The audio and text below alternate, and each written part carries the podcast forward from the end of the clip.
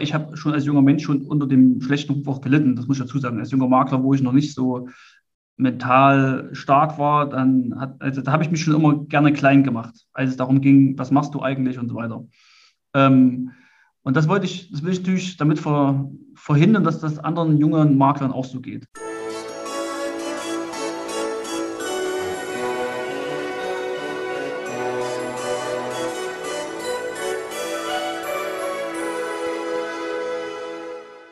Hallo und herzlich willkommen. Mein Name ist Marco Peterson und ich begrüße Sie zu einer neuen Folge des Königsmacher Podcast. Dem Podcast der Versicherungsbranche mit den Besten von heute für die Besten von morgen. Mein heutiger Gast war vor langer Zeit ein junger Mann, motiviert, ein wenig grün hinter den Ohren, leicht naiv und voller Tatendrang. Er sah stets das Gute und wollte der Welt dienen, wenn nicht sogar sie verbessern. Heute hören wir mal nach, ob er es geschafft hat. Heute ist er nämlich nicht nur für seine Kunden ein Lieblingsmakler, sondern auch noch erfolgreicher Buchautor. Die Rede ist natürlich von Robert Polgert, Lieblingsmakler aus Jena. Hallo Robert, schön, dass du da bist. Hallo Marco, ähm, danke für die schöne Einleitung, für die Einladung. Da hast du quasi ein Stück was, was von meinem Buch vorgelesen, richtig? Ganz genau, ne? ist dir, ist dir aufgefallen. Ne? Ich habe ja, ja. hab in meiner Einleitung, dass ich mir dann nehme ich einfach mal von deiner Einleitung aus dem Buch, was ein Finanzdienstleister heute wissen muss, zitiere ich mal daraus ein bisschen. Ah, ich muss gerade sehr schmunzeln. Oder schmunzel immer noch. Freut mich. Weil äh, darüber werden wir heute natürlich auch sprechen. Ne? Also über dein, dein Buch, ähm, aber nicht nur, weil wir wollen ja ein bisschen erfahren, wie du überhaupt dazu gekommen bist. Ne? Also wie du auch in die Versicherungsbranche gekommen bist und wie du zu deinen ganzen Erkenntnissen gekommen bist. Und äh, ja, und wer du eigentlich selbst bist. Ne? Und deswegen wäre auch mein, meine erste Bitte an dich, stell dich selbst doch mal mit drei Hashtags vor und sag, warum du die gewählt hast. Ja, Hashtag 1, ganz wichtig, Familienmensch. Äh, die Familie ist das Wichtigste was es für mich gibt, äh, ist so mein Zentrum, darum dreht sich sehr viel. Hashtag 2, schwer ist Ansporn. Ähm, ich bin groß geworden ähm, von familiärer, mütterlicher Seite, ähm, dass schwer immer eine, eine, Ausrede ist. Und ich habe da immer irgendwann gesagt, nein, schwer ist Ansporn. Äh, und der dritte Hashtag heißt mehr beim Kunden sein. Äh, dazu kommen wir, glaube ich, noch äh, während des Podcasts äh, ein bisschen mehr dazu. Das heißt quasi, ähm, die meisten Menschen sind ja immer so auf sich äh, gelabelt, äh, denken immer mehr von sich heraus. Wenn man aus dem Kunden heraus denkt, ist es für beide Seiten um einiges einfacher. Deswegen dritter Hashtag, mehr beim Kunden sein. Ja, wunderbar. Also alle drei finde ich super, aber letzten hast du vollkommen recht. Ne? Also vom, vom Kunden aus denken macht es einfacher. Ne? Also auch ja. für dich als auch für dich als Makler oder Vermittler viel ja, einfacher. Genau. Ähm, ja, die zweite Frage ist, wenn du ein Hashtag wärst, welches wärst du und warum? Du meinst äh, Emoji, nicht? Ja, em Emoji meine ich doch. Ach Gott, gut, gut, dass du das weißt. Ne? Ja, ja. Habe ich, äh, ich durfte mich ja ein bisschen vorbereiten. Genau. Ich, ja. Ähm, ich habe lange darüber nachgedacht. Ich habe keinen gefunden. Da habe ich meine Frau gefragt. Gestern Abend sage ich, Christine, was, was bin ich denn für ein Emoji? Und da sagt sie, nimm doch den, den du am meisten nutzt. Und ich nutze am meisten Daumen hoch. Daumen hoch. Ah, okay. Daumen hoch. Äh, den nutze ich am meisten von äh, stark Richtung äh, richtig, äh, Richtung finde ich cool, also Daumen hoch. Okay, jetzt machen, ich Daumen hoch nehmen. machen übrigens viele so. Also viele tun, äh, ich habe jetzt schon mit einigen von euch Königsmachern gesprochen, ne? also viele tun entweder gucken, was, was nutze ich selbst am meisten, oder fragen einfach Bekannte, Freunde, Familie, was für ein Hashtag wäre ich denn? Ja, genau.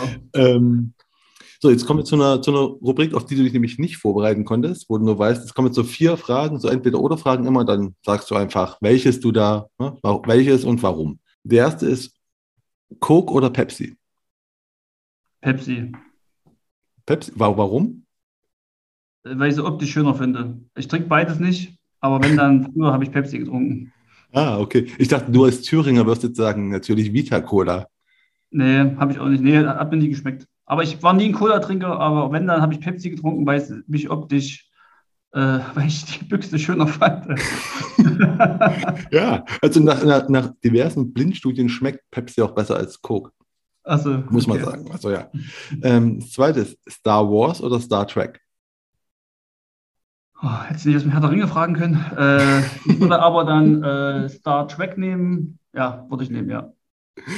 Warum? Also äh, das habe ich früher geguckt mit äh, Captain Picard und sowas. Ähm, und Star Wars komme ich einfach nicht ran. Ist nicht mein Film. Ah, okay. Und, und aber Herr der, Herr der Ringe wäre dann wohl am, am ehesten das gewesen, was, was passt. Herr der Ringe, da, genau, da hätte ich, äh, wenn dann kommt Herr der Ringe oder ähm, Harry Potter, dann hätte ich Herr, Herr der Ringe sagen können. und genau. Ja, gut, das habe ich auch schon mal Leute gefragt, aber ja, ist gut. Ähm, das dritte ist jetzt Pizza oder Pasta? Pizza.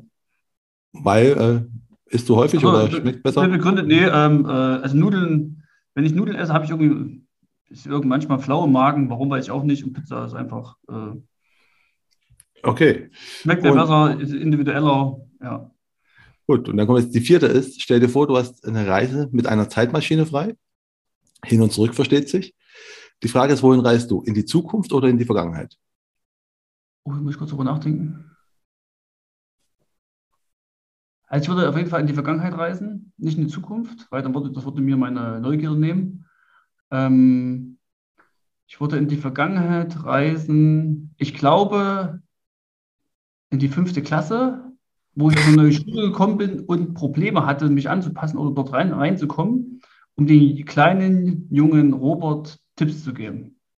Ah, okay. Zu dem. okay, zum kleinen, zu dem kleinen jungen Robert kommen wir noch. Weil ich habe nämlich Ja. die Frage, habe ich nämlich gestellt, dachte mir so, der Untertitel von deinem Buch ist ja äh, nicht nur, äh, was ein Finanzdienstleister heute wissen muss, sondern der Untertitel ist ja noch, und warum die besten Jahre noch vor uns liegen. Ich Ja. dachte mir, ne, du sagst so, ne, weil du hättest ja schon in die Zukunft geschaut. Dachte ich mir, deswegen nehmen wir die Zeitmaschine mit rein. Aber dass du vom kleinen jungen Robert schon mal sprichst, das wäre nämlich jetzt genau die Anschlussfrage gewesen. Was wollte denn eigentlich der kleine junge Robert mal werden? Ich vermute, es war nicht Versicherungsmakler. Nein, äh, das konnte ich mir damals, äh, der kleine Robert, wenn wir jetzt über den kleinen Robert sprechen, was er früher werden wollte, ist noch in der Grundschule. Äh, und da wollte er äh, Greenpeacer werden. Ich wollte Tiere retten. Äh, hatte mir auch ganz viele äh, Tierbücher immer gekauft gehabt und sowas. Ähm, ja, das habe ich damals, ich wollte Tiere retten. Das war mein Traum damals in der Grundschule. Okay, und dann, wie bist du vom Tierretten zum Menschenversicherung gekommen? Ich meine, es ist, ist ja fast sogar ein bisschen naheliegend. Ne? Also so weit weg. Na, ich sag mal so, also das, das, äh, das Thema Retten oder das Thema Verbessern, das steckt ja mit drin heute immer noch. Auch gerade deswegen habe ich auch mein Buch geschrieben, dass ich auch meinen Teil dazu beitragen kann, die Branche zu verbessern. Ähm, ja, äh, warum bin ich denn weggekommen davon? Keine Ahnung.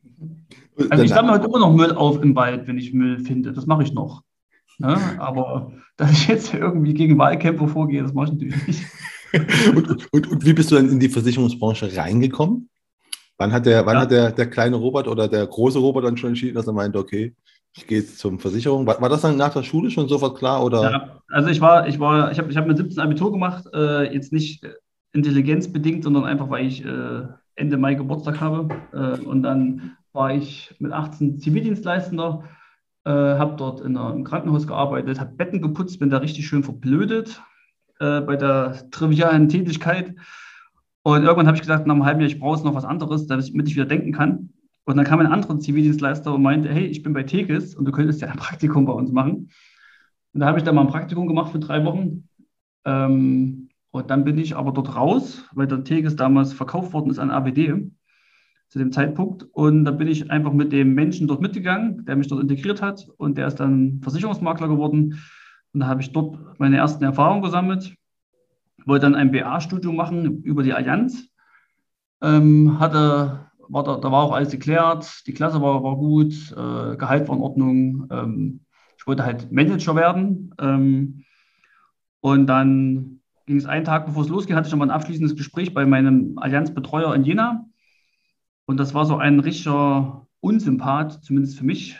Und ich habe denen, denen gesagt, was ich werden will, also sprich Manager. Und er sagte, nein, du wirst Vertreter. Sage ich, ja, aber nur zeitweise, danach Manager. Zumindest haben wir es nicht verstanden, dann habe ich dann gekündigt. Und äh, habe dann halt gekündigt, habe dann äh, meine Mutter damals gefragt, ob ich das machen darf. Sie meinte, ja, du darfst das machen. Und dann habe ich mich quasi bei dem Versicherungsmakler selbstständig gemacht, habe dann äh, ein Fernstudium gemacht, Fachberater, Fachwirt über die IHK. Ja, und dann habe ich zwei Jahre später mein erstes Büro eröffnet. Kurz Okay, zum, ah, okay, aber, aber ganz kurz, du hast während deinem Zivildienst noch ein Praktikum gemacht und äh, bei der Teles angefangen. Richtig verstanden. Bei, ja. bei der Tegis, genau. Und das war aber nur drei, vier Wochen. Das war nicht lange, weil dann Tegis äh, aufgekauft worden ist von der AWD und da sind die ganzen Strukturen in Jena auseinandergebrochen. Äh, ist der Zivildienst auch so? Äh, ist das so entspannt? Ich keine Ich war, ich war übrigens auch, also ich habe auch mit 17 Abi gemacht, auch genau wie du, nicht wegen Intelligenz, sondern ich habe halt Ende März Geburtstag. Weißt du, also geschrieben habe ich es auch. Ja. und, und, dann, und ich bin dann aber einfach aus, aus, aus, aus, aus Pragmatismus, weil ich davor war, mir eine Stelle zu suchen, zum Bund gegangen. Und äh, ja, ich musste da zumindest den ganzen Tag anwesend sein. Macht, gemacht habe ich auch nicht viel, war auch nicht sonderlich spannend, aber äh, beim Zivildienst hat man dann scheinbar noch Zeit, kann man nebenbei noch irgendwie arbeiten. Na gut, ich musste früh um 5 Uhr anfangen äh, im Krankenhaus und war dann halt äh, 14 Uhr fertig. Äh, ah, ich habe okay. das gemacht, weil ich damals noch aktiv Fußball gespielt habe und da brauchte ich Zeit fürs Training und für die, für die Wochenenden. Und dann konnte ich aber dann immer noch äh, abends, nachmittags äh, zu den Schulungen da gehen. Das, das ging, ne? Ah, wunderbar. Okay, dann bist du halt mit ihm mitgegangen zum Makler werden und hast dann eine richtige Ausbildung gemacht, wenn ich es richtig verstanden habe. Also du hast dann genau. eine, aber jetzt, jetzt nicht so eine klassische Ausbildung, äh, Berufsschule äh, und äh, da über drei Jahre, sondern ich habe, wie gesagt, ein Fernstudium gemacht über die IHK in Gera, ist das bei uns, wo ich dann äh, immer montags dort sein musste vor Ort. Ähm, das ging über drei Jahre und da habe ich den Fachberater und den Fachwirt für Finanzdienstleistungen gemacht. Ach, du musst aber Fernstudium war dann schon vor, also du musstest zur IHK schon gehen. Das geht nicht wie heute ja. über, über, über Internet nee. oder so. Ne? Genau, wir, wir reden ja von. Immer, ich muss immer hinfahren, genau. Von, von wann reden wir? 90er Jahre. Nee, da war ich, das war 2003. Okay. Genau, 2003 bis 2005 war das. Ah, okay, gut. Und, und wie war die äh, Ausbildung in, in der Fern, Fernlehre, Fernausbildung? Fandest du es gut oder? Ja, ich fand es gut. Ich sag mal so, ich war ja im Lernen drin. Ich hatte dort äh, noch ältere Mitschüler, nenne ich jetzt mal, die dann, sage ich mal, auch in die Branche reingegangen sind, aber die waren jetzt schon Mitte 30. Die haben das Lernen verlernt gehabt. Ich war mitten im Lernen drin. Für mich war das ganz einfach. Äh, da ich ja auch schon in der Praxis war, ich hatte damals schon, schon äh, ich glaube, 30, 40 Kunden gehabt und da war immer ein Praxisbezug, da habe ich natürlich auch ganz bewusst gelernt und schnell gelernt, weil ich wollte ja äh, schnell alles selber machen können und meinen Kunden, für meine Kunden da sein und dann war das, lief das wie geschnitten Brot. Also ich habe einfach das Wissen aufgesaugt und habe es angewendet. Und, und, was hat dir damals in der Ausbildung vielleicht gefehlt? Weil du hast jetzt ja ein Buch geschrieben, was halt, äh, wo du sagst, okay, das müssten wir ein bisschen ändern. Hättest du schon irgendwie so einen Kurs, wo du sagst, da sollte in, in jede Ausbildung, jetzt mal vollkommen egal, ob fern oder halt richtige Ausbildung, sollte da unbedingt mit rein? Gibt es da irgendwas? Ja, also es war natürlich eine Fachkompetenzausbildung, ne? es ging um das Fachliche. Was natürlich komplett gefehlt habe, ist das, ist das, das Verkäuferische. Also wie kann ich quasi Einwände begegnen? Wie kann ich eine ordentliche Kundenergründung machen? Äh, dann auch dieses Thema Zeitmanagement war nicht dabei. Wie organisiere ich mich? Wie kann ich äh, äh mich digital besser strukturieren? Das gab es damals natürlich alles nicht. Und natürlich Persönlichkeitsentwicklung war nicht dabei. Ne? Also was, wie gehe ich mit meinen Ängsten um? Wie kriege ich die neutralisiert? Ähm, was will ich eigentlich? Warum mache ich das? Also die ganzen Themen, die ganzen Persönlichkeitsthemen, die gibt es natürlich bei der IHK nicht. Zumindest mein, nach meinem Kenntnisstand nicht. Und wie hast du dir, dir drauf geschafft? Mit, deinem, äh, mit dem Makler, mit dem du quasi mitgegangen bist? Oder hast du irgendwie andere? Nee, nee der war, sage ich mal, äh, das war für die ersten zwei Jahre schon gut mit ihm, aber der, äh, der hat ja das, hat das ja auch nicht gelernt gehabt, wie man jemanden äh, einarbeitet, wie man jemanden führt. Das, das kannte er auch nicht. Er war, war Vertriebler und ich war halt mit dabei. Äh, dementsprechend bin ich auch dann gegangen, weil das einfach dann äh, nicht gepasst hat. Ähm, ich hatte dann, ich habe dann auch, war dann auch einfach Vertriebler, äh, habe dann viele Kunden aufgebaut äh, und hab, hatte dann, dann, irgendwann die Problematik, dass ich zu viele Kunden hatte und ich musste dann irgendwas was anderes machen. Ich musste Mitarbeiter einstellen, ich musste Prozesse bauen und so weiter. Und hatte ich dann ordentlich Schmerzen gehabt. Das war so 2011. Äh, und dann habe ich halt mir externe Kurse gesucht. Ich war dann beim Jürgen Höller, habe ich sehr viele Seminare besucht, sechs, sieben Stück.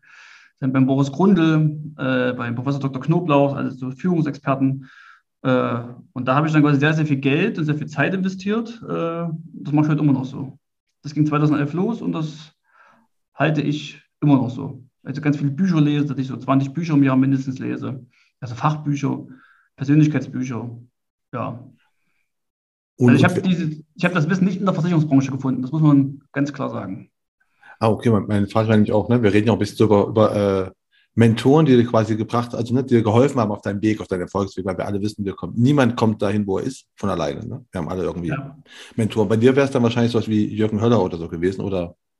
Na, ich hatte dann schon, ich war ja der, der einzelne Makler, wo ich war bis 2005, der war bei einem Großmakler angeschlossen, bei einem Dingo Chulina. Äh, und der war auch mein Mentor. Also den, das, war mein, das war schon mein Vorbild. Bei, der, bei dem Verbund war ich auch bis 2012 äh, mit integriert.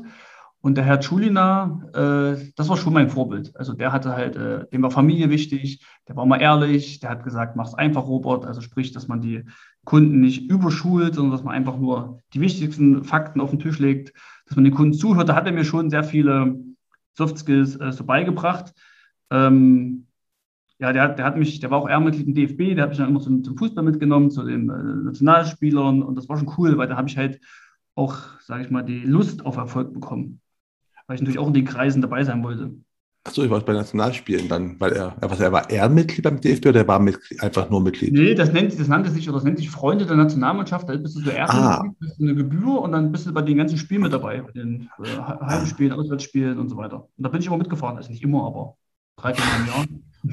Nicht, nicht schlecht, ne? Da war es einfach noch, vor allem gerade äh, wenn du sagst 2000, wann? 2004 irgendwie, dann war das ja langsam der, der, die coole Zeit, ne? Also das äh, 2006 und sowas ging ja dann los. Ja, genau. Ja. Die WM ja. im eigenen Land. Bist du da auch zu Spielen von der WM im eigenen Land gekommen dadurch? Nee, äh, nur bei den, äh, ich war bei gegen, ich war Ungarn, Südafrika war ich, aber bei den ganzen Highlight-Spielen war ich nicht dabei. Weil die hat er dann natürlich auch für sich selbst benutzt. Die hat er ja, die Karten abgegeben. kann, kann, kann, ich verstehen. Hätte, hätte, mich jetzt gewundert, aber kann ja. man nachfragen. Ne? Genau. ähm, ähm, ähm, wo du angefangen hast, ne? wir sind gerade noch deiner Anfangszeit. Kannst du dich noch an deinen ersten Kunden erinnern? Also, was du ja. da. Und, und wie war es? Den habe ich immer noch, logischerweise. Weil ja. ich habe noch 95 Prozent meiner, meiner Kunden der ersten Stunde, so nenne ich diese, habe ich immer noch. Und ich nenne jetzt beim Namen, das ist der Daniel Oertel. Ähm, und den habe ich damals noch während meiner Zivildienstzeit, habe ich den schon äh, akquirieren können. Und, und das Schöne ist, er hat noch nie in seinem Leben einen anderen Versicherungsmakler oder Finanzberater gehabt. Und ich hoffe, er wird nie einen anderen haben in seinem Leben. Das wäre toll. Und, weißt du noch, wie du dich auf die erste Beratung vorbereitet hast? Also wie, wie, wie, wie war das so für dich? So. Na gut, ich war damals, äh, hatte, ich, ja noch meinen Teges-Mentor mit dabei, der quasi die Beratung gef geführt hat. Ich war ja nur der, der Kundenlieferant. ähm, und ich saß dabei, war natürlich aufgeregt, weil seine, seine Mutter war Vorstand äh, von Jen Optik. Äh, also, das ist eine große Firma hier bei uns in Jena. Äh, da war ich dann schon ein Stück weit aufgeregt. Ähm, aber ich saß ja nur dabei. Also, ich war ja nicht, nicht so sehr selbst in die Beratung integriert. Ah. Ähm, ja, aber das, der ist dann quasi mein erster Kunde geworden und auch der erste Empfehlungsgeber. Kannst du dich auch an deinen ersten Kunden, den du beraten hast, erinnern? Wenn du sagst, bei dem saß, saß du nur in Anführungsstrichen dabei, ähm, den du irgendwie, wo du selbst den beraten hast, wo du gemerkt hast, ah, okay, hoffentlich weiß ich alles, was er jetzt fragt. Muss ich kurz drüber nachdenken. Also ich könnte es spontan nicht sagen, wer es war. Äh, aber ich weiß auf jeden Fall, ich habe dann so fünf Beratungen äh, begleitet und dann hat er dann gesagt, jetzt machst du die sechste alleine. Und dann hast du dich halt ordentlich darauf vorbereitet, äh, bist die Themen durchgegangen. Ähm, äh, doch, ich weiß, was war. Doch, Andreas war das. doch, Andreas. Ähm, er ist dann zwar kein Kunde geworden, also es war so ein Erstgespräch, äh, aber also mir, mir, lag das immer recht, ich konnte, ich, kann, ich konnte schon immer mit Menschen sprechen und ich konnte schon immer Vertrauen herstellen. Ich konnte schon immer eine Beziehungsebene äh, bauen. Und ja, also zwei, dreimal gemacht und dann war das eigentlich immer sehr gut. Es spricht ja auch extrem für dich, dass du dich an die Namen noch erinnern kannst. Ne? Ich meine, wir reden ja von, ne, von Anfang der 2000er, also pff, das ist schon mal auf jeden Fall so ein gutes Gedächtnis. Ne? Und es spricht für eine gute Beziehung zu Kunden. Ja, also ich bin ne? auch so, ich habe auch so einen gewissen Autismus. Ich kann mir auch alle Versicherungsverträge, die meine Kunden haben, die ich vermittelt habe, habe ich im Kopf. Also wenn mein Kunde mich fragt, welche Versicherung, dann kann ich ihm sagen, welche er hat und ob das, ob das und das mitversichert ist. Das ist halt so ein kleiner Autismus, den ich mit mir rumtrage. Boah, dann bist du quasi schon so, wie die künstliche Intelligenz alle machen soll, quasi, dass sie alles immer sofort wissen. Ja, also zumindest das, was ich angefasst habe. Das, was ich gesehen habe, das merke ich mir ähm, jetzt, wo viele Kunden von mir auch von Co-Beratern, also von meinen Kollegen mit betreut werden. Da weiß ich natürlich nicht. Aber die Verträge, die ich gemacht habe, die habe ich im Kopf. Super. Ähm, du sagst, du hast zwei Jahre später hast du dann selbstständig gemacht, indem du mit dem einen Makler mitgegangen bist. Du hast ein eigenes Büro aufgemacht in Jena. Warst du da schon der Lieblingsmakler, äh, dein Lieblingsmakler in Jena oder warst du wie, nee. oder? Nee, da, damals, wie gesagt, ich bin ja raus ein bisschen böswillig, weil das war so ein bisschen, äh, die Provisionsabrechnerei war da nicht mehr so gegeben, wie sie sein sollte. Äh, und dann äh, habe ich bei dem Herrn Schuliner, in dem Verbund war ich ja noch, noch mit und dann hieß ich Maklerbüro Schuliner Jena. So, und das war quasi auf eine Büroetage, habe ich ein Büro gemietet. Ähm, und Lieblingsmakler kam dann 2012. Die Umformierung äh, aus dem Einzelunternehmen in die GmbH und KKG. Genau. Und, und, wie kamt ihr zu dem Namen? Ich finde ich find ihn super. Ne? Also ich habe ihn vor ein paar Jahren schon gedacht, das ist, das ist einfach ein, es ist halt ein schöner Name, weil auch einfach mal das Ding äh, positiv, also mal die ganze Sache positiv besetzt, ne? weil wird sonst immer so negativ besetzt, ne? Und so die Branche. Sag ich mal, ein guter Name, aber wie kommt ihr da drauf? Weil eigentlich ist es naheliegend und einfach, aber ne, muss was drauf kommen. Ja, wie immer, äh, der, der, Kunde war es oder die Kunden waren es. Ähm, die haben mich ja immer so genannt, Lieblingsversicherungsvertreter, Lieblingsversicherungsmakler, Lieblingsmakler. Und es kam dann aus verschiedenen Ecken. Da habe ich dann eine Zeit lang damit gespielt, habe gesagt, hey, der Lieblingsmakler braucht einen Termin, der Lieblingsmakler braucht eine Empfehlung und so. Ne? Also man kann ja über eine dritte Person gut was machen. Und das war dann immer, kam dann immer gut an. Und dann war ich, da, war ich, weiß noch, da war ich joggen äh, am Morgen äh, und dann ich, kam ich zurück, okay, ich nehme mich Lieblingsmakler. Da war die Entscheidung gefallen. Und ja, spannend ist halt mit dem Namen, ähm, der ist ja, er steht ja eigentlich für Menschlichkeit und Professionalität, aber viele können Menschlichkeit mit, Profes mit Professionalität nicht mischen. Das heißt, das geht bei denen nicht. Die wollen halt nur Professionalität haben. Aber wir wollen Kunden haben, die auch eine menschliche Seite mit, mitbringen, ne? also die empathisch sind. Und so haben wir dann nur noch neue Kunden bekommen, die optimal gepasst haben. Also die Kunden, die sonst äh, die ein bisschen schwieriger waren, die Menschen, die nicht so gut gepasst haben, die kamen dann nicht mehr oder, oder sind noch gegangen über den Namen. Die war das, die war das zu emotional, zu Muschi-Bubu, nenne ich jetzt mal. ähm, die haben wirklich, also das, okay, du heißt jetzt hier Lieblingsmakler, das, das will ich nicht. Also da gehe ich woanders. Ja, also waren ein paar, die konnten damit nicht umgehen. Das war denn zu, das musst du erstmal beweisen, dass du mein Lieblingsmakler bist, bip, bip, bip, ja. Und andere, so wie du, die sagen halt, äh, cool, ist mal was anderes. Äh, es ist ein Leistungsversprechen auch dahinter, äh, ist, ist was äh, Menschliches. Ne? Ähm, und andere, die, die fanden das als arrogant oder als nicht passend. Ah, okay, also, alles gut. Das, ja, das, das ist sowieso. Also wenn man Kunden, wo es nicht passt, wenn die gehen, ist einfach, kurzzeitig ist immer, immer zwar ein bisschen so, na, Depri nicht, aber denkst du, oh, warum? Aber mittelfristig ist es immer super, muss man ja sagen. Ja. Und lang, langfristig sowieso.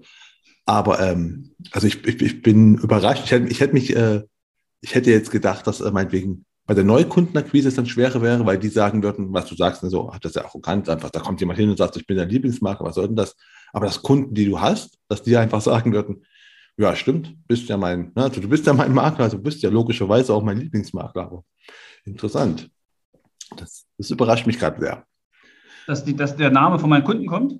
Nee, nee, nee, nicht, dass der Name von deinen Kunden kommt. Dass, dass Kunden von dir weggegangen sind wegen dem Namen. So. Weil ich finde ja, ja, das ist einfach so, so ein, so, hä? Also, weißt du, das, das, das finde ich überraschend. Dass es von deinem Kunden kommt, macht, macht, ergibt Sinn. Klar, dass die immer sagen, okay, hier kommt ja mein Lieblingsmakler. Sehr schön. Also, äh, also die, die gegangen sind, wie gesagt, das war ja auch nur eine Handvoll. Aber das, also das waren, pass auf, es gibt immer so Kunden, die, wo es eh nie, wo wir, oder früher haben wir jeden Kunden angenommen. Äh, weil wir dachten immer noch, wir müssen das machen und wir können es das nicht aussuchen und so ein bisschen Richtung Knappheit. Es gibt nicht genug und deswegen müssen wir das tun, wirtschaftlich gesehen. Und mit dem war es schon immer anstrengend und da war der Lieblingsmaklername dann so ein Stück ein Auslöser. Ja, okay. Und der, der das dann quasi ermöglicht hat. Und wie bist du mit deinen Kunden früher, wo du dich wo du dich ja selbstständig gemacht hast, dann selbst Kundenakquise gemacht hast, hast du eine Zielgruppe, also du hast selbst das mal gesagt, wir nehmen jeden an, war das trotzdem jeder in der Region oder war das schon deutschlandweit oder wie war der, der, der, der Ansatz bei dir, um Kunden zu gewinnen, zu beraten? Damals habe ich, äh, ich war, bin von Donnerstag bis Samstag waren wir in der, in der Diskothek äh, und dann bin ich jedes Wochenende habe ich Telefonnummer mitgenommen äh, für potenzielle Kunden. Und dann habe ich die Montag angerufen und haben Termine gemacht. Du bist in der Disco gewesen, hast Leute nach Nummern gefragt, aber ging es ja, zu einem ja, Ich, ich, ich habe das ja nicht, äh, ich habe das ja, äh, soll ich sagen, nicht provokant gemacht oder, oder, oder blöd gemacht. Ich habe mit den, ich, ich habe ein, hab ein großes Netzwerk, ein, ein großes, ich bin bekannt hier und dann habe ich mit denen gesprochen, habe gefragt, was sie beruflich machen, habe dort eine, hab sie ein bisschen ausgefragt. Ähm, irgendwann haben sie gefragt, was ich mache und dann waren wir am Thema drin. Ich hatte, ich, hatte, ich hatte frühzeitig schon immer ein Gefühl, wo ich wusste, der könnte bei der und der Versicherung sein. Äh, das hat meistens auch getroffen und dann äh, habe ich dir gesagt, wo ich denke, wo zwei, drei Sachen nicht so gut sind bei deren Versicherung und dann fanden die, ja, cool, interessant, aber lass uns doch mal einen Termin machen. Du kannst Kunden, also Kunden haben eine gewisse, eine gewisse Art von Kunden, passt zur Versicherung, also kann man das quasi, gibt es so einen typischen Allianzkunden, einen typischen ja, Provinzial, also was weiß ich. Ja, das hat schon immer so, das war, das war immer, hat, also ich habe bestimmt acht von zehn habe ich getroffen, wo ich gefragt habe, was, was du mir so erzählst, dann hast, bist du bestimmt dort und dort versichert. Ja, das stimmt, wo weißt du das? Also, das okay. aber, aber da warst du euch regional aufgestellt, ne? Klar, dein Lieblingsmarkt. Ja, das habe ich hier gemacht, aber man muss dazu sagen, ich, äh, die, die meisten haben damals studiert, jetzt sind die halt alle verstreut auf der Welt, also wirklich auf der Welt. Äh, Jena ist halt so eine Studentenstadt, die studieren die Leute und dann gehen sie weg. Und äh, dementsprechend damals hier akquiriert, aber jetzt sind die sonst wo unterwegs, in Deutschland oder auch, oder auch auf der Welt. Und die bleiben aber immer noch, sind immer noch deine Kunden, ja. Ja, na klar. Und, und also die fragen mich auch, wenn sie wegziehen, ob sie bei meinen Kunden bleiben dürfen. Sag ich natürlich.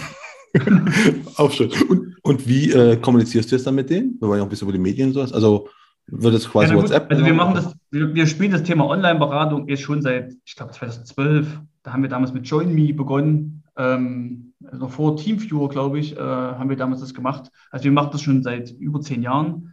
Äh, auch schon immer äh, erfolgreich. Jetzt natürlich mit Teams und mit Corona äh, hat sich das natürlich noch viel, noch viel besser etabliert, aber wir machen die Online-Beratung schon seit über zehn Jahren. Und wie haben deine Kunden damals schon reagiert? Weil jetzt wegen Corona ist ja sowieso, da haben sie alle, äh, machen sie auch gerne. War damals schon, äh, war die Nachfrage auch bei Kunden da? Oder? Ja, ja. ja also gerade die Jungen, die, also äh, man hat ja immer die Kunden in, sein, in seinem Lebensalter, die dann weggegangen sind. Äh, das war das ganz normal, dass wir gesagt haben, okay, dann machen wir das online schickt dir einen Link rüber und dann haben wir den Bildschirm gespiegelt und haben beraten. Das unterstützt auch die These, die ich immer habe, weil ich glaube, wir unterschätzen immer die Kunden bei allen Sachen, die, die gemacht werden sollen oder so. Ne? Weil du, ne, weil ich glaube, die können das nämlich schon viel besser einschätzen, als die Branche es meistens denen zutraut. Also im Großen und Ganzen. Ähm, ja, was hilft, ist halt Fragen, ne? Einfach mal fragen. ja. Das hilft doch schon bei allen. Einfach eine Frage, Frage stellen. Ja, und, dann, und sich dann einfach ne, genau, auf die Antwort hören und dann entsprechend äh, handeln. Aber heute. Frage, äh, ja? ich, doch, das muss ich kurz ja, klar, ja, klar. Ich frage, also, frage immer, ob Sie Lust haben auf eine neue digitale Erfahrung. Äh, sagen, sagt man natürlich ja und dann ähm, äh, macht man jetzt zum Beispiel die digitalen Unterschriften ne, über InSign, wo man halt äh, die digitalen Unterschriften sich abholt direkt. Das ist ja auch für viele jetzt neu. Und alle, eigentlich alle finden so eine digitale Erfahrung interessant, also, also eigentlich immer schön. Ne? Es ist halt auch praktisch. Ne? Also man muss halt sagen, du musst den Leuten nur zeigen, was für Vorteile es dir bringt. Ja. Und, wie, ein, und wie einfach es geht. Ich habe es gerade am, am Wochenende gemerkt, ist also, um mal, um mal zu zeigen, wie, wie weit wir im Digitalisierungsalter sind. Ich habe erzählt, meine Eltern wohnen 30 Kilometer vor Leipzig und die haben jetzt Internet bekommen. Also jetzt, ne, also diese Woche kam Telekom, hat Internet gelegt. Vorher ging es nicht. Okay. Ne, und jetzt habe ich denen halt ein, ein, Tablet gegeben, weil bisher war ein Tablet unnötig, weil du kein Internet hast, brauchst du kein Tablet. Ne? Ja. Und da, da, hatten sie halt nur so einen Laptop, und da mussten sie quasi immer in diesen Laptop reingehen, um halt ins Internet zu kommen, was halt umständlich ist. Und jetzt haben sie echt ja. dieses Wochenende das Tablet bekommen. Und ich habe denen gezeigt, so, hier kannst du ganz sofort rein. Und das haben sie einfach super oft genutzt. Also nur, weil sie gemerkt haben, wie einfach es plötzlich geht. Ne?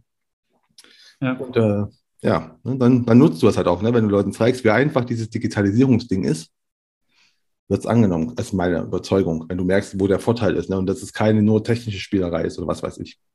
Ja. Ähm, bei dir. Ja. Und aber jetzt bist du ja äh, deutschlandweit seid ihr aufgestellt jetzt, ne? oder? Digitaler Makler. Oder habt ihr immer noch als Hauptzielgruppe äh, Jena und Region? Oder? Nee, also wie gesagt, unser Kundenstamm hat sich ja damals so ergeben über die ganzen äh, zu Beginn die Akquise-Geschichten, aber ich wurde auch schon immer ganz stark empfohlen. Also ich hatte, ich musste nie was für Empfehlungen tun, ich muss auch heute nichts für Empfehlungen tun, ich werde immer empfohlen. Wenn ich Kunden brauche, werde ich empfohlen. Ähm, und die Kunden sind aber deutschlandweit verstreut und, äh, und die Empfehlungen kommen ja dann immer, geht ja immer weiter. So, und das, das heißt, wir sind dann schon zu 70 Prozent beraten wir digital, zu 30 Prozent bei uns vor Ort im Büro. Ja, meine nächste Frage jetzt, wir, wir heutzutage Kunden gewinnen dann offensichtlich über Empfehlung, weil ich gehe davon aus, dass du in Diskurs gehst du nicht mehr und bekommst Nummern. Ja. ähm, ja, also kommen heute äh, die ganzen Kunden über Empfehlung zu euch und äh, dann schreiben sie euch genau. an. Also 70 Prozent der, der, der Kunden kommen über Empfehlung, ähm, weil wir das auch, auch in unseren Gesprächen äh, formulieren, dass wir gerne Empfehlungen haben wollen würden. Und wenn Sie doch zufrieden sind, dürfen Sie uns doch bitte empfehlen. Äh, weil früher kam es immer mal so die Frage, Robert dürfen wir nicht empfehlen. Damit ist die Frage ausgehebelt.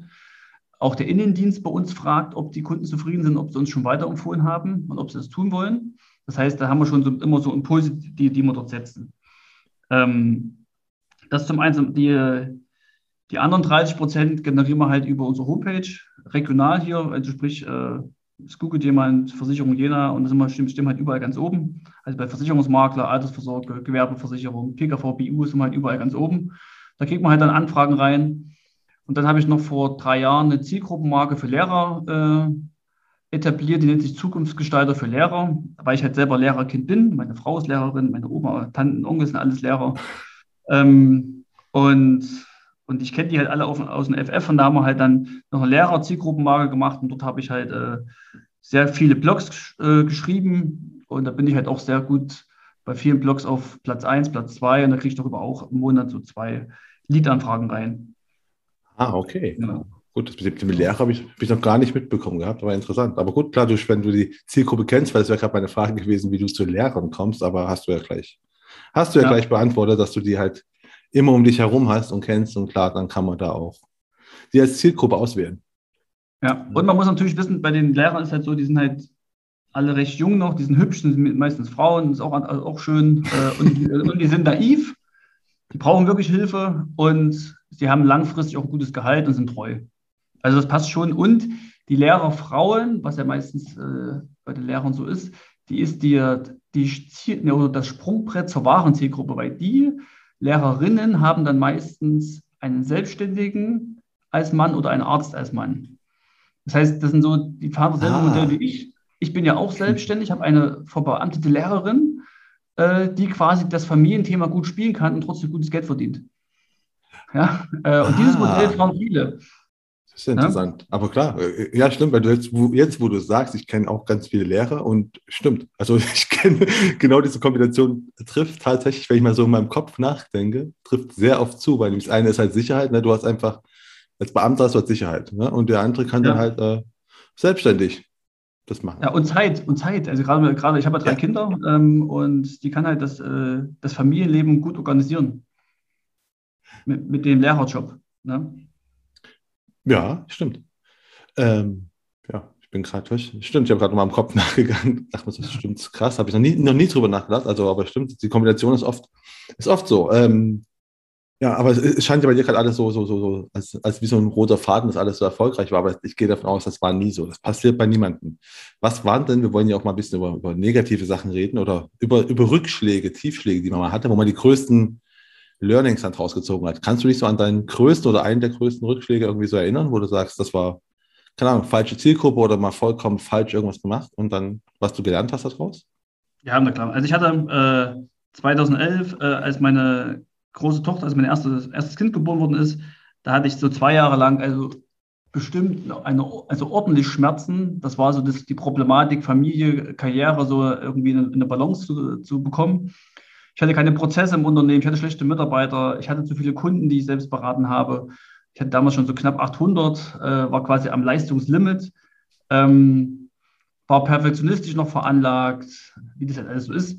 Ähm, und damit ich dann quasi meinem Familienwert gerecht werde, muss ich ihn erstmal definieren. Wann ist er für mich gerecht? Ich war halt Lehrerkind gewohnt, das heißt, meine Eltern waren immer 14, 15 Uhr zu Hause.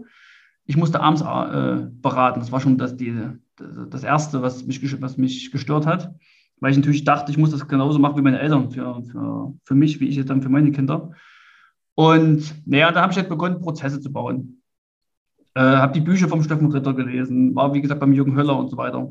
Habe dann, äh, ähm, hab dann einen Prozess gebaut, wann kann ich Kunden abgeben? Ja, ich hatte zu viele Kunden, meine Kollegen damals hatten zu wenig Kunden. So, die waren aber von der Qualität her um einiges schlechter damals als ich. So, und da habe ich mir überlegt, okay, wann kann ich Kunden abgeben? Wann ist das für mich in Ordnung? Und dann kam halt raus, wenn mindestens 80 Prozent der Qualität so ist wie meine.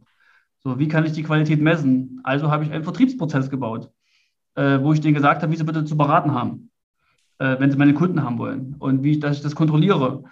Und dann haben die gesagt, ja, ist in Ordnung. Und dann, das war für mich ganz, so ganz, äh, was, ist in Ordnung, wenn man euch kontrolliert? ähm, oder wenn ich euch vorschreibe, wie ihr was zu machen habt, weil ich wollte immer nie, dass mir jemand was vorschreibt. Ähm, und dann haben wir das dann nach meinem System gemacht und haben den dreifachen Umsatz gemacht. Weil sie einfach das so gemacht haben, wie ich es gemacht habe. Ähm, ja, das heißt, das war die eine Erkenntnis, äh, dass es quasi anderen hilft, wenn dort äh, erfolgreiche Prozesse da sind. Das zweite war, ich konnte dann Kunden loslassen. Und die, die Belastung auf meinen Schultern äh, äh, wurde weniger. Ja, dasselbe war dann für Mitarbeitern. Damals hatte ich natürlich äh, eine erste Indienstkraft. Das war ähm, damals eine Schulfreundin ohne Einstellungsprozess. Einfach nur, sie hatte Zeit. Ja, komm, dann macht er bei mir mit. So, so einfach dann ein, eingestellt. Ähm, es gab keine, keine Führungsprozesse. Ich war keine Führungskraft. Ja, das habe ich dann quasi alles, das Wissen mir angeeignet über die nächsten Jahre. Dann musste ich irgendwann noch die erste Kündigung machen. Äh, man musste sich von den Altlasten wieder befreien. Das war auch sehr emotional und sehr kraftraubend. Ähm, ja, das war so der Weg zum, vom Vertriebler zum Kleinunternehmer und heute äh, bin ich ja ISO 9001 zertifiziert, habe quasi sehr, sehr viele Prozesse, sehr, sehr viele Systeme. Ich führe mit Systemen. Äh, ich habe meinen eigenen Führungsstil äh, gefunden, der mir liegt, der meinen Mitarbeitern liegt. Ich weiß, welchen Mitarbeiter ich haben will. Ich weiß, welchen Kunden ich haben will ich kenne mein Warum, also heute weiß ich halt viel, viel, viel mehr als damals. Das, ja. das, sehr gut. Ähm, wenn du das sagst, du musst, du musst ja selbst deine, deine Führungs- oder musst du das mal Führungserfahrung äh, sammeln oder Führungs, äh, Führungsfigur werden, ähm, Führungskraft werden, oder das Wort. Ja. Ähm, kannst du dich erinnern, wo du einfach mal so quasi auf, auf deinem Weg zur Führungskraft machen wir auch alle. Ne? Also ich kenne das auch, macht halt Fehler, wenn man irgendwie angestellt hat oder ne, mit dem zusammenarbeitet. Fällt dir auf, weißt du noch irgendwas, wo du sagst, okay, habe ich, hab ich vollkommen falsch gemacht oder habe ich irgendwie, war ein Fehler, den ich am Anfang gemacht habe, habe ich schnell daraus was gelernt? Ja, der größte Fehler war, den ich hatte. Ich meine, ich, ich bin Lehrerkind, ja, das heißt, ähm, ähm, ja nicht auffallen, ja nicht irgendwie anecken wollen, immer in der Masse mitschwimmen. Äh, und hier ging es ja darum, einfach mal äh, eine Ergebnisorientierung im Denken hinzukriegen und nach dem Ergebnis zu führen. Das heißt, zu sagen, was auf das Ergebnis war das Ziel, das hast du nicht erreicht, das war schlecht von dir. Also Kritik zu äußern und äh, negative Schwingungen aushalten zu können. Ja, das war das größte Learning, was ich hatte, mit Spannungen zurechtzukommen oder mit selbst initiierten Spannungen zurechtzukommen, die dann aber für bessere Ergebnisse sorgen. Und dieses ergebnisorientierte Denken, das war halt in meiner Kindheit nicht da. Okay. Zumindest, zumindest. Beim, beim Fußball, dann war es da, aber nicht, nicht, nicht sonst wo. Ja. Gut, dass es beim Fußball zumindest da war, weil sonst macht das Spiel wenig Sinn. Ja. Äh, und, und, dann hast du ja, ne, wir sprechen jetzt auch dein Buch, weil dann hast du ja, du hast da ganz viel Erfahrung gemacht und hast dann irgendwann offensichtlich ja hingesetzt. Und zwar, wann hast du dich hingesetzt? Und äh, warum? Weil du hast es ja in einem Buch formuliert, wo ich echt den Titel ja großartig finde. Ich finde den Untertitel, warum die besten Zeiten noch vor uns liegen, äh, wunderbar, weil äh, ich bin der gleichen Meinung wie du. Es wird einfach in Zukunft noch viel, viel, viel besser werden. Ähm, wann hast du dich hingesetzt oder wann hast du die erste Idee gehabt? Ich schreibe jetzt mal ein Buch, weil das ist ja aus, aus eigener Erfahrung, weil Ideen hat man häufiger mal, aber bis man das umsetzt dann, dauert es eine Weile. Also wann hast du die Idee gehabt dafür? Also ich hatte, ich hatte keine Idee, ich hatte dreimal eine ganz tiefe Eingebung, das war 2018, dass ich das Buch schreiben sollte mit Steffen Ritter. Äh, und das, als ich dann die dritte Eingebung hatte, sie war wirklich intensiv, dachte ich, okay, das kann jetzt nicht irgendwie äh, so, äh, so zufällig sein, ja. Mhm. Äh, da bin ich der nachgegangen, habe den Steffen Ritter angerufen, sage ich, Herr Ritter, wir müssen ein Buch schreiben, ich habe das geträumt mehrmals. Ich an, mach, mach das mal alleine, aber ich unterstütze dich. So, und da hat er mir dann gesagt, ich muss ein Exposé schreiben, hat mir dann so zwei, drei Verlage äh, genannt, äh, Versicherungswirtschaft und ähm, äh, Versicherungsjournal. Da habe ich die angeschrieben. Hatte mir dann auch die, äh, die entsprechende Person genannt, die ich dort äh, anschreiben darf. Und da hat er Versicherungswirtschaft mir zugesagt. Ähm, da habe ich halt eine Inhaltsangabe schnell geschrieben, die war eine halbe Stunde fertig. Also ich hatte das halt alles in meinem Kopf gehabt. Ne? Ähm, ja, und dann hatte ich ein Jahr Zeit, das zu schreiben. Und dann habe ich das geschrieben. Äh, und habe da halt einen Schreibrhythmus entwickelt, immer sonntags die Ideen sammeln, dann habe ich schlecht geschlafen, weil mein Unterbewusstsein gearbeitet hat und montags konnte ich es dann schreiben. Ähm, das habe ich dann quasi ein Jahr durchgezogen und dann waren dann 220 Seiten fertig. Und dann war ich fertig und dann sagt dann der Verlag, ach nee, Herr Polger, wir machen es doch nicht gemeinsam. äh, passt dann doch nicht in unser äh, Projekt so rein. Sage ich, nee, aber ich habe das doch immer geschickt. Äh, die, äh, also immer, ich musste immer dann äh, ab 50 Seiten immer die, die, die neuen Seiten schicken zum Gegenlesen. Dann sagen sie, ja, aber so richtig passt das jetzt doch nicht der Ratgeber in, unsere, in unser Konzept rein. Ja, und dann musste ich mir dann selber ein Korrektorat suchen, ein Lektor suchen. Dann, dann verging halt nochmal so. In Summe waren es dann zweieinhalb Jahre, bis es dann letztes Jahr im Oktober komplett fertig war. Aber dann, aber dann hast du echt mit einem, mit einem fertigen, quasi fertigen Buch einen Verlag gesucht oder halt das, ne? Wo, wo es mit vertrieben wird. Und äh, das ist ja besser, als wenn du einen, nur ein Exposé hast, oder? Ja, so. in dem Moment, in dem Moment war es schon gut, weil ich äh, natürlich dort einen Zeitdruck hatte, weil ich ja mit äh, Versicherungswirtschaft dort einen Vertrag hatte, dass es innerhalb von zwölf Monaten fertig sein muss. Und damit hatte ich natürlich auch einen gewissen Zwang. Ne? Und ja, aber die, das Ding war halt, du musstest halt an die neuen Strukturen dir suchen. Ne? welchen Lektor, welchen, wen nimmst du da, äh, machst du Eigenverlag, holst du dir einen Verlag. Äh, ja, und jetzt habe ich so eine Art, äh, ich habe da auch einen Eigenverlag, also es gibt jetzt einen Lieblingsmarkerverlag, habe ich auch gegründet. Ähm, habe den dann aber nicht genutzt, weil ich dann quasi noch jemanden von äh, Roger Rangel, der hat, mich, der hat mich am Ende noch gecoacht fürs Buch, der hat dann auf sein Netzwerk zurückgegriffen und da habe ich quasi seinen bekommen, den Arno Müller, und der hat mir dann quasi mir geholfen, dass es dann äh, bei Amazon reinkommt, äh, Genau, und hat das Korrektorat noch gemacht und das Lektorat noch gemacht und genau. Sieht denn das Buch jetzt so aus, wie das, wie du dir 2018 vorgestellt hattest? Nein, also inhaltlich schon. Äh, das hieß, zuerst hieß es das erste Manifest für Finanzdienstleister, die Zurückgewinnung der verlorenen Ehre. So, das hat dann Roger Rangel in die Hände bekommen, damit ich eine Rezension kriege. Hat er mich angerufen und gesagt, Robert, hast viel vor, aber nicht so. da sage ich, warum nicht? Manifeste fing an, ähm, ist, das Thema ist durch. Und äh, es haben viele Leute ein Manifest geschrieben, die haben irgendwelche Menschen ermordet. Das sollst du mal nicht machen. Ähm, und dann fing er an, und dann sage ich, okay. Und dann fing er an, du brauchst auch eine Leistungsbeschreibung beim Buch. So, und ja, dann habe ich wieder angefangen. Titel geguckt, das Design war schon fertig, da musste auch das Design neu gemacht werden. Da musste auch inhaltlich im Buch wieder einiges geändert werden. Und so habe ich halt dann nochmal so ein Vierteljahr äh, umgeschrieben. Ja. Und was war dein Leistungsversprechen? Weil du hast ja im Prinzip hast du ja auch schon eins gehabt, wo du angefangen hast zu schreiben. Oder also dein, dein Ziel. Was war denn dein Ziel? Wenn du es als Manifest genannt hast, war es wirklich nur, äh, nur den, den, den Ruf wiederherzustellen? Oder weil du ja. hast ja ganz viele Prozesse und sowas da drin. Also du beschreibst ja einfach auch, wie es geht. Ne? Also nicht nur, ja. Leute, es ist schön, sondern einfach auch, pass auf, so und so und so mache ich es. War das von Anfang an klar? Ich will auch den Leuten zeigen, wie ich es gemacht habe, dass sie einfach da das als Vorbild nehmen können?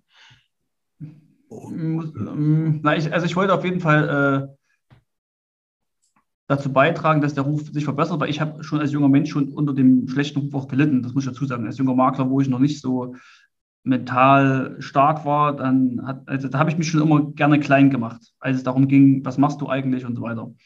Ähm, und das wollte ich, das will ich natürlich damit ver, verhindern, dass das anderen jungen Maklern auch so geht. Ähm, also auch aus eigener Erfahrung heraus. Ähm, so, was war jetzt die Frage? Entschuldigung, jetzt war ich gerade weg. Du, du, du, beschreibst ja in deinem Buch auch. Also ich, ich, hab, ich muss sagen, ich habe es nur Ach. überflogen, ne? aber ich weiß, du beschreibst ja auch, wie es geht. Also du sagst ja nicht ja, nur, genau. ähm, habt mal ein bisschen Selbstbewusstsein oder sowas. Also ne, es geht ja nicht nur um, äh, um das Gefühl, sondern es geht ja auch um den Weg. Also, ne? Ja, genau. Ja, weil, weil, weil ganz einfach, äh, ich höre immer von ganz vielen Branchenunternehmern, sowohl von Produktgebern als auch von anderen äh, Kollegen, ja, der ist dran schuld, der ist dran schuld, der ist dran schuld, dass dem so ist. Und keiner übernimmt so richtig oder viele übernehmen halt nicht Verantwortung. So, ich sage doch, wir müssen halt alle Verantwortung übernehmen. Äh, und ich denke, wenn wir alle so denken, handeln und glauben würden, wie ich es in meinem Buch beschreibe, dann hätten wir 50 Prozent des Weges erfüllt. Also dann würden wir wirklich einen großen Schritt nach vorne machen, weil wir müssen halt von innen erstarken und können nicht warten, dass das von außen kommt. Ja? Äh, und wenn manche darauf warten, dass die Produkte besser werden oder dass die Produktgeber irgendwas machen, das wird nicht klappen. Wir müssen es selber machen. Und das will ich mit, mit meinem Buch dann auch Deswegen habe ich auch alles reingepackt, was, was ich erlebt habe, wie ich es mache, damit es anderen hilft. Und bisher, toi, toi, toi, habe ich bisher nur positive Resonanz bekommen.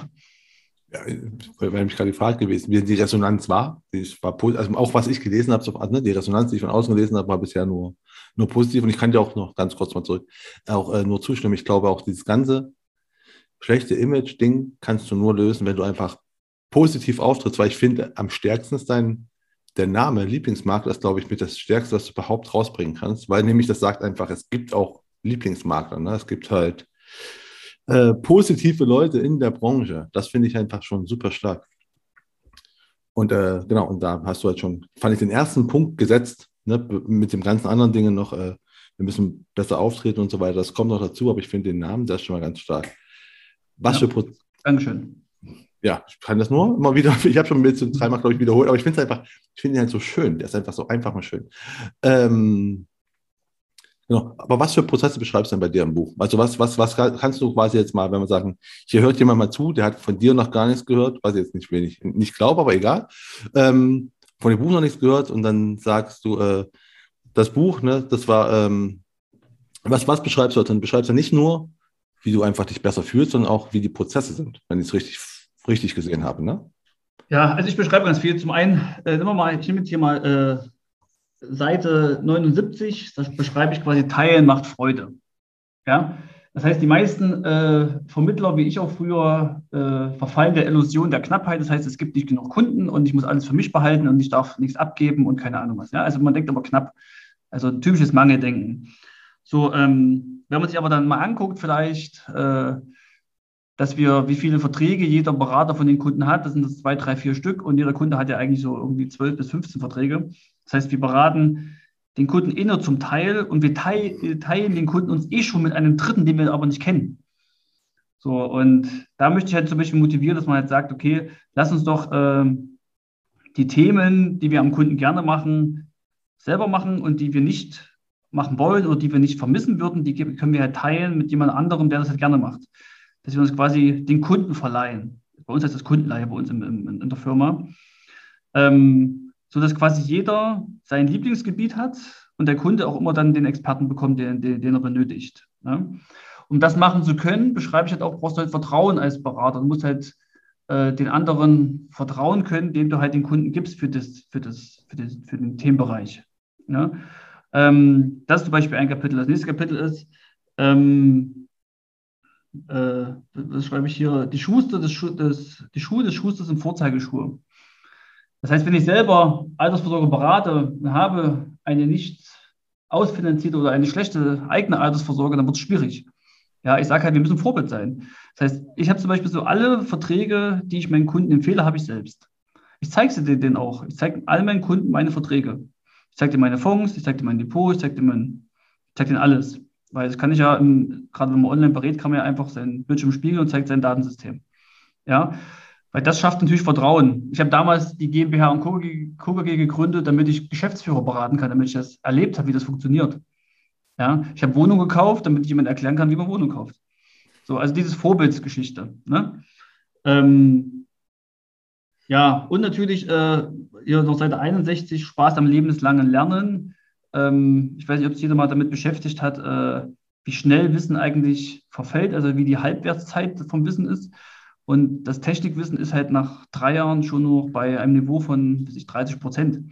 Und das Fachwissen ist nach zehn Jahren auch halbiert. Das heißt, wir kommen nicht drum herum, immer wieder zu lernen, äh, damit wir quasi auf Augenhöhe mit unserem Kunden sind. Ja, äh, Markus, soll ich weitermachen? Ja. Oder? Du kannst, also wenn du sagst, ich habe noch das, das, kannst du, du musst nicht. Also es ist einfach, ich, ich finde es ja spannend, also, ne, den Leuten mal zu erzählen und einfach wissen, was da ungefähr äh, erwartet, weil ich was ich auch meine Frage jetzt noch, wenn du kannst, wenn du sagst, du hast noch zwei Punkte, wo du sagst, du musst die müssen unbedingt mal noch sagen, den Leuten, damit sie. Ja, ich nehme noch einen Punkt rein, ja. das, war das, das heißt quasi beraten, ohne zu bewerten. Die meisten äh, Vermittler müssen ja verkaufen oder, oder denken, sie müssen verkaufen. Das heißt, mit Druck, hier, ich gebe dir das Produkt, ich gebe dir die BU, ich gebe dir die Riester-Rente. Das ist aber sehr, sehr anstrengend, ja, weil wenn, wenn ich per Druck verkaufe, äh, entsteht automatisch Gegendruck beim, Gegenüber und der kann vielleicht gar nicht so einfach einkaufen. So, wenn man es aber hinkriegt, verkäuferisch, dass man quasi ein Buffet baut, wo man den Kunden einfach erklärt, was es alles gibt, und er darf sich das davon runternehmen, was er haben will, dann ist, ist es viel, viel einfacher und viel, viel ressourcensparender, ja, viel, viel mit weniger Kraftaufwand für den Berater. Ja, also sprich, dass man einfach den Kunden fragt, hey, was willst du eigentlich? Und dann überlege ich, habe ich dafür ein, eine Lösung? Und wenn nicht, dann halt nicht. Ja, dass man quasi einfach es schafft, dass der Kunde einkaufen geht und nicht, dass wir verkaufen. Dazu habe ich ein riesiges Kapitel geschrieben, weil das ist meines Erachtens die, der größte Hebel für uns, dass wir auch nicht in dieses Image reinkommen, wir wollen dir was aufdrücken. Das liegt ja nur, weil wir verkaufen wollen. Aber wenn wir den Kunden einkaufen lassen, kommen wir gar nicht erst in diese mentale Richtung. Ja. Oder noch ein kleines Beispiel am Ende. Marco, da bin ich, bin ich durch. Ähm, ich habe jetzt einen neuen, neuen, Kollegen seit Juli und äh, ist quasi Quereinsteiger, ähm, liebt die, die Finanzberatung und hat, hat jetzt quasi bei uns als Trainee angefangen. Und äh, er will natürlich auch kein Tür, äh, Türklinken, äh, Türklinkenputter sein, möchte nicht den Kunden auf den Sack gehen. Ne? So.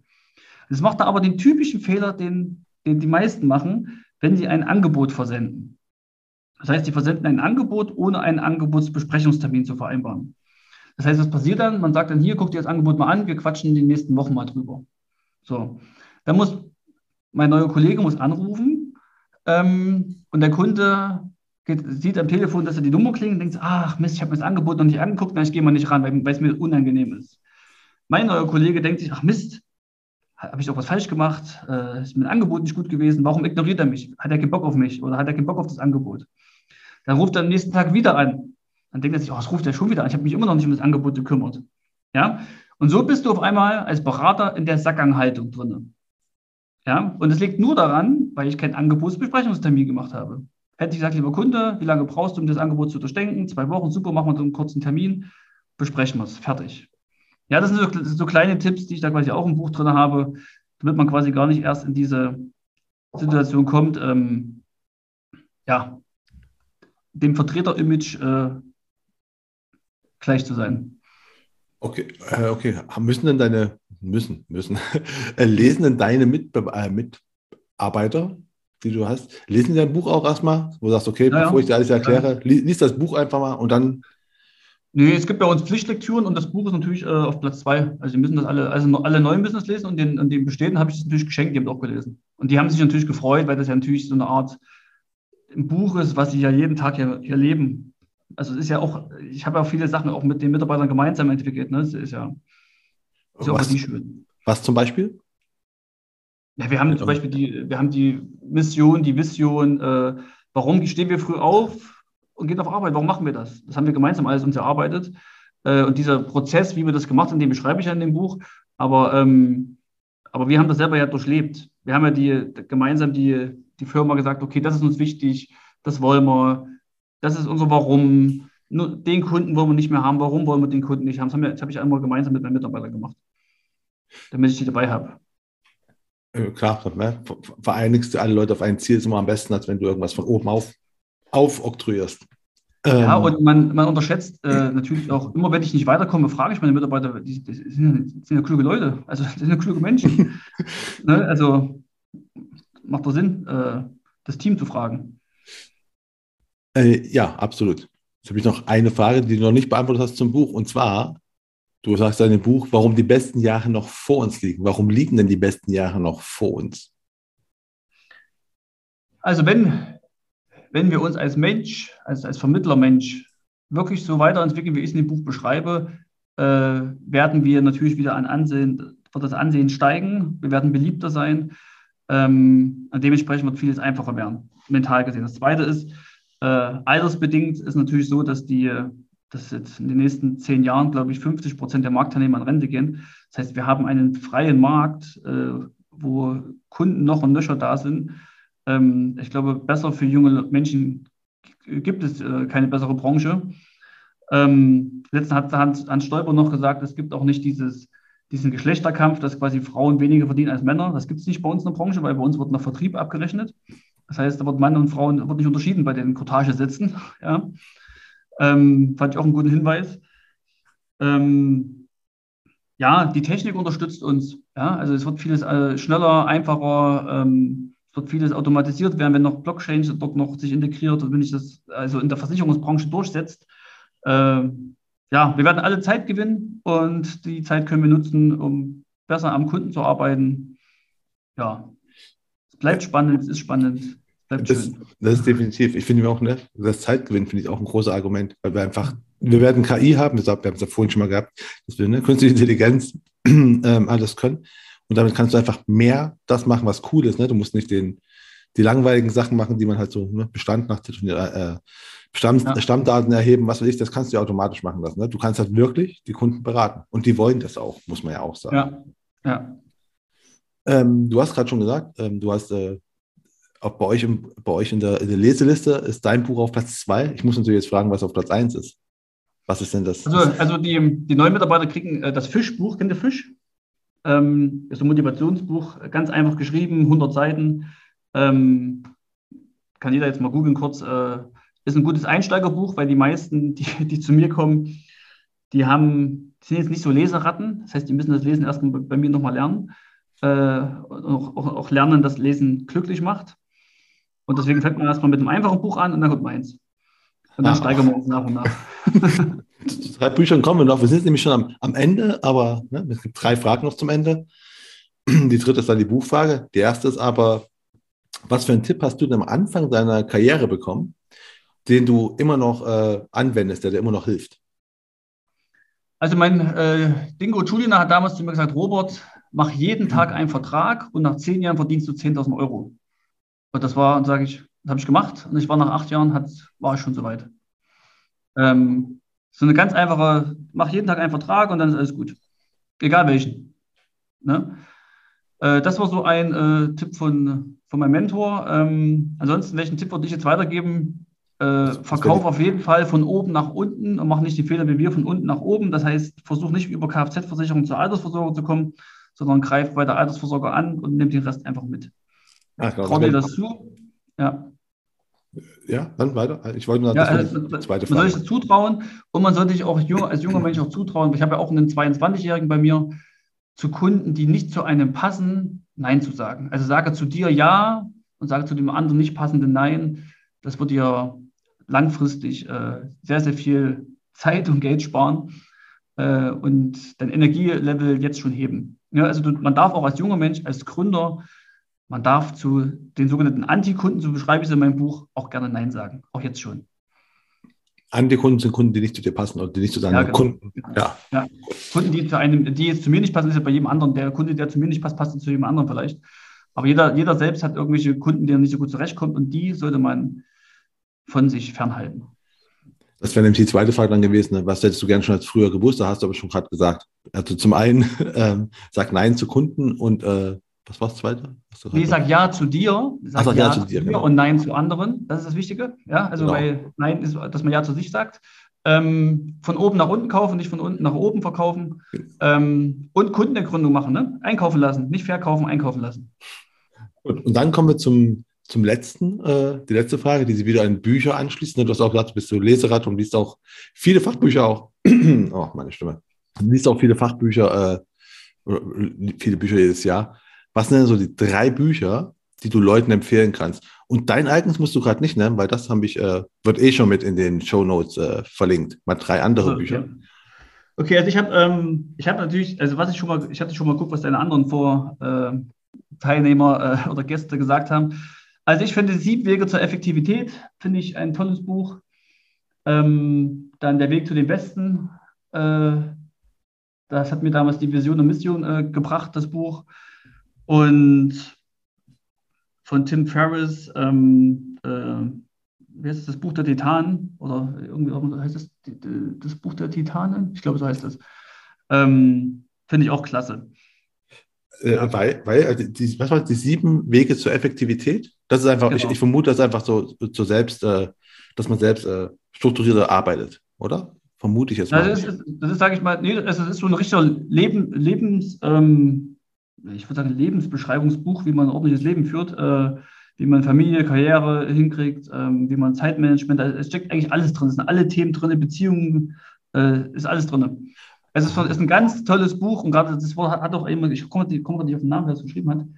Ähm, er ist aber auch so ein Familienmensch gewesen, sechs Kinder gehabt, das heißt, da waren noch viele Wertegemeinschaften dabei. Also ähm, Warte, ich, soll ich mal kurz gucken, wie er hat. Nee, nee, brauchst du nicht. Ich, ich tue das, das, das recherchiere ich im Nachgang nach und das wird ja. eh damit.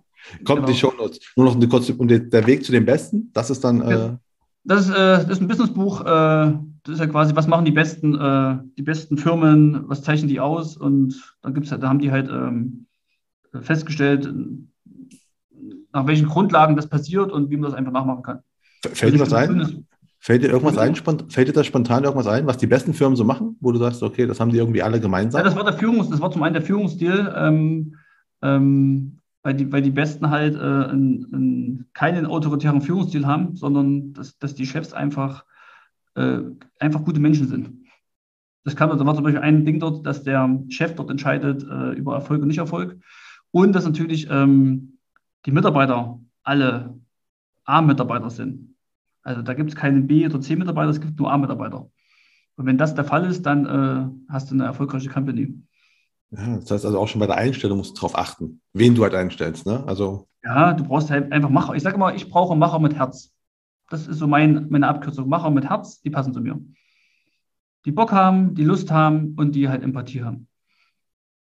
Und das dritte Buch war äh, das Titanbuch, hat, glaube ich, auch schon mal äh Michael äh, Krüger vorgestellt. Da ging es, glaube ich, auch, ja, was, was so die genau. Besten gemacht haben. Ne? Irgendwie. Genau, was die Milliardäre, was die Milliardäre auf der Welt für Gewohnheiten haben. Äh, da hat ich quasi ganz viele äh, interviewt und da gibt es halt einfach ganz, ganz viele Lebenstipps äh, von Ernährung, Fitness, ähm, Fasten, äh, Denken, Glaubenssätze.